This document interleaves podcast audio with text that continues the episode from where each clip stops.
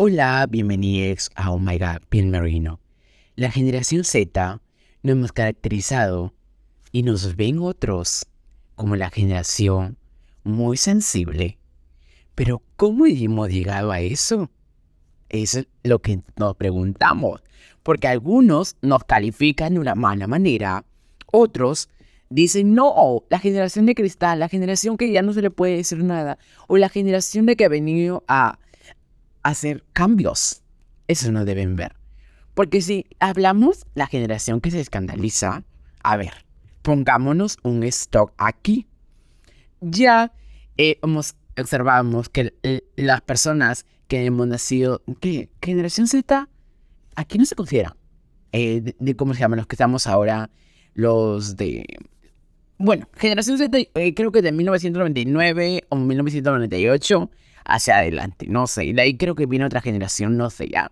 La cosa de que ahora pues ya tomamos más conciencia de las cosas que suceden y que están mal, que para antes estaban normalizadas para una sociedad que de un u otro modo era machista y una sociedad que estaba pues, no sé, que tenía mm, eh, estereotipos muy marcados y hemos venido a cambiar. Por ejemplo, un estereotipo que yo tenía marcado y que siendo generación Z no me daba cuenta de lo que estaba, era, recuerdo de que entrar a un space, no sé, era una aplicación así tipo, tipo así Insta, eh, Spotify Live, así tipo esas, tipo Clubhouse, y que pero me conecté con una persona, a una chica de España. Te juro que, o sea, e, es súper eh, este conectas con desconocidos, o sea, no sabes con quién vas a hablar, pero sale en la plática mina. Así como sé que te hablo, yo comencé a hablar de temas, todo eso. Y yo le decía, la, la chica me decía de que si salía yo así a pasear, a fiestas y todo, le digo, o sea, yo le digo, no soy tanto de pasear, yo le digo, porque me gusta estar en mi casa, me gusta estudiar. O sea, yo poniéndome como estudioso, pero a veces sí me gusta, a veces me aburro, la verdad. No quiero aquí crear mal, una imagen, ¿ya? Una imagen así que, wow, Gabriel sí, Gabriel no. Entonces él decía, no me gusta. Y lancé la frase que yo creía estaba correcto, pero la chica me dijo, no, estás incorrecto y como mujer te lo corrijo, que estás que ofendas a las mujeres. Y ahí me di cuenta de que estaba mal. La frase era, a mí me cuida más que una mujer. Y recibí, es como que la chica, ¿qué acaba de decirme, hijo? Yo le dije, eh, es que, digo, mis padres eh, nos cuidan demasiado. Entonces me dije, ¿sabes lo que estás que hablas? Me dice, ese es como que se estuviera minimizando a una chica o como que se estuvieras eh, poniéndole trabas y... Mm, como la palabra se me fue como que si estuvieras visibilizando que eres hombre y minimices a la mujer, que como la mujer es menos, que la mujer se le debe cuidar. Y yo dije, obviamente que en ese momento tú le dices gracias y te das cuenta de que estabas mal, obviamente. Porque decir eso es como que las mujeres cuidan bastante, y a mí también.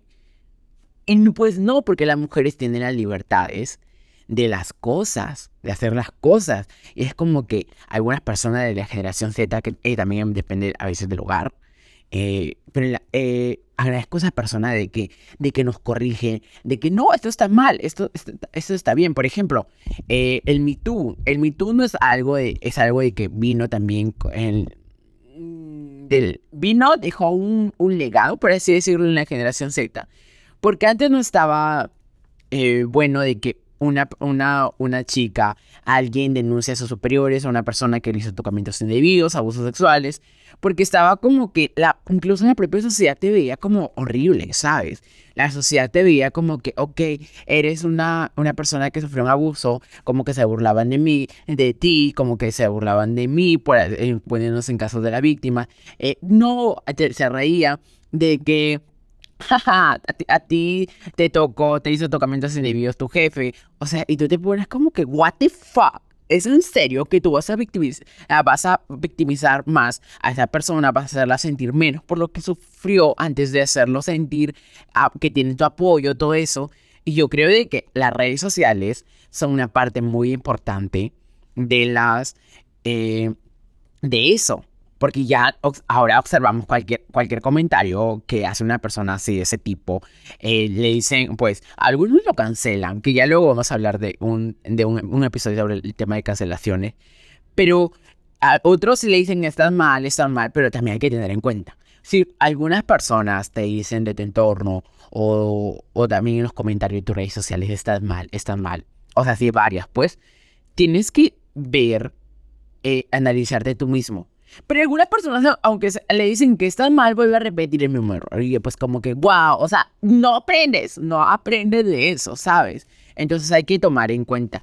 Pero incluso también hay, hay cosas de que, por ejemplo, la gordofobia. La gordofobia antes la, la, sociedad nos tenía como que tienes que ser 90, 60, 90. O tienes que tener tus músculos, tus pectorales, todo eso. ¿Y dónde quedaban las personas con cuerpos normalitos, los flaquitos? ¿Y dónde quedábamos los flaquitos? Por Dios, ¿dónde quedaban las personas de, o sea, normales que no tenían eso? Pero, y gracias a esto, o sea, ha normalizado gracias a la generación Z. Yo todo lo atribuyo a la generación Z y pues no hay vuelta atrás. Eh, la generación Z, cuando alguien es gordofóbico o las propias personas, yo creo que, que nuestra generación eh, ha hecho que las personas mayores se den cuenta de eso y ya no cometan a veces los mismos errores. Pero siguen, siguen existiendo los gordofóbicos, las personas que te dicen, ay no, es que ahora van a normalizar la, la, la, gordura, van a normalizar la obesidad, como observamos los casos, por ejemplo, de Kanye West. Creo que sí, comenta algo con Liso. Y yo, pues hay que ir aprendiendo, ¿sabes? Porque no todo eh, es así como tú, le, como tú lo ves. O también, por ejemplo, hemos aprendido de que el maltrato animal está súper, súper mal. Obviamente que eso ya venía desde antes de que estaba mal. Pero ahora se le da esa visión ese foco que querían más. Porque ahora una, unas personas, incluso para el rescate animales, cuando una, persona, eh, cuando una persona maltrata a un animal, eh, se, se, les condena. Por ejemplo, observé hace, un, hace como creo que dos semanas de que una persona en, Guadalajara, Jalisco, en México, estaba usando, creo que un puma, un puma blanco, un puma negro, no me acuerdo bien, pero como mascota. Y te quedas como que, what the fuck. Sí sé las cosas. Tampoco lo es que, eh, que, que, Gabriel, estás que me hablas cosas así. Lo observamos en las noticias, lo observamos aquí. Eh, los animales los tratan como mercancía. Y tú te quedas como que, wow. Pero, ¿qué otro tema hemos eh, llegado para sí? Como decirlo, algo, ya ponerlo como normal, la orientación sexual. La orientación sexual en nuestros antepasados tenían miedo de hablar de su orientación sexual porque ya los pedreaban, los mataban, eh, a veces los hostigaban y a veces tenían que incluso irse a otras ciudades. Por ejemplo, justo hablando de Guadalajara, eh, eh, observé que un grupo de los intelectuales en el siglo XX que estaba un famoso arquitecto mexicano con otros escritores que son originarios de Guadalajara, ya ese, ese arquitecto eh, de, Guadalajara, Jalisco, junto con sus grupitos, eh, tuvieron que irse a, a, Ciudad de México, porque Ciudad de México había más eh, libertad, por así decirlo. Pero si vemos, o sea, ya desde antes, la, persona de que venimos de pueblos pequeños, de pueblos así muy tradicionales, eh, sabe de que en Latinoamérica predomina la religión católica, sí, que son, son muy católicos, son muy cristianismo, a veces es como que por la orientación sexual te, discrimina y te desea la muerte.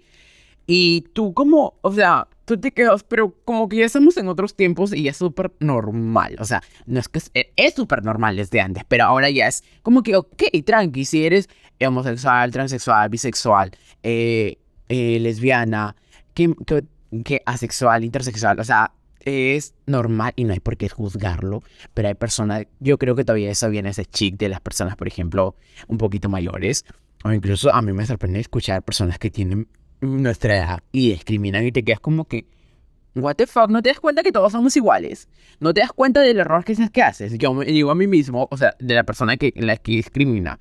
Las redes sociales, incluso cuando una persona eh, a veces eh, se... se eh, eh, se crea una, o sea, una persona, por así decirlo, se pone una ropa muy femenina, es un hombre, por ejemplo, que le dicen mariquita, le dicen un joto, o sea, palabras así que están súper mal, que nos tenemos que dar cuenta, por favor.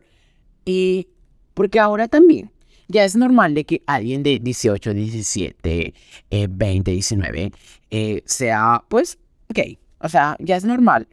No, no, no, no es porque cargamos con ningún pecado, no es porque cargamos, aquí no es porque queremos normalizar, no, es porque queremos eh, sodomizar, como algunos dicen, eh, a una sociedad. No. Y también aquí hay que tomar eh, algo muy importante, que es una contribución de la generación Z, de que ya pues las drogas se ha vuelto como que ya algo no tan escandaloso. ¿Sabes? Por ejemplo, pues, sí quiero decir esto de que no solo la generación Z ha hecho esto. Obviamente que en todo lo que, que digo no es de la generación Z, no y que es como que la generación Z dado como que un pasito más para, para ayudar en eso. Pero por ejemplo, en la legalización de las drogas, no quiero entrar mucho en este tema porque algunos dicen como que guau, Gabriel, ¿qué estás que dices? ¿Qué estás que haces? Pero ahora ya, ya no es como que, por ejemplo, una persona eh, ya lo ves fumando su, su cannabis, ya es normal. Eh, ¿Por qué no? O sea, alguna persona decía, Andro, es un drogadicto esa persona. Es un, eh, no sé. Y tú, y tú te ponías a pensar, ¿por qué, por qué si fuma eh, marihuana lo vas a discriminar? A ver, ¿por qué lo vas a discriminar? Y es como que ahora ves tú a likes de influencer o likes de personas de, de celebridades fuma, o sea, ya o sea, pequeñitos, pequeñitos y tú también ahí se dices, eh él ya eh, fuma y es su decisión cuando una persona fuma. Es una persona, es una decisión cuando una persona se droga. Porque es su vida, su cuerpo, sus reglas. Pero también si tú eres cercano a alguien y ves que está, que se va por mal camino, hasta que eh, lo puedes aconsejar. Pero las personas tenemos la última decisión sobre nuestro cuerpo, sobre nuestras acciones. Y eso hay que agradecer a todos. Porque la gente, eh, también me imagino, por ejemplo, de que cómo iremos a ser padres cuando seamos padres, la generación Z. Dios mío, esto, esto yo cada ratito digo generación Z, Z, porque sí, generación Z. Incluso hace poco he observado un TikTok de un, de un, de un influencer que es una comedia, obviamente, que, que su hijo le decía papá, soy heterosexual. Y es como que te das cuenta de que ya se invierten los papeles.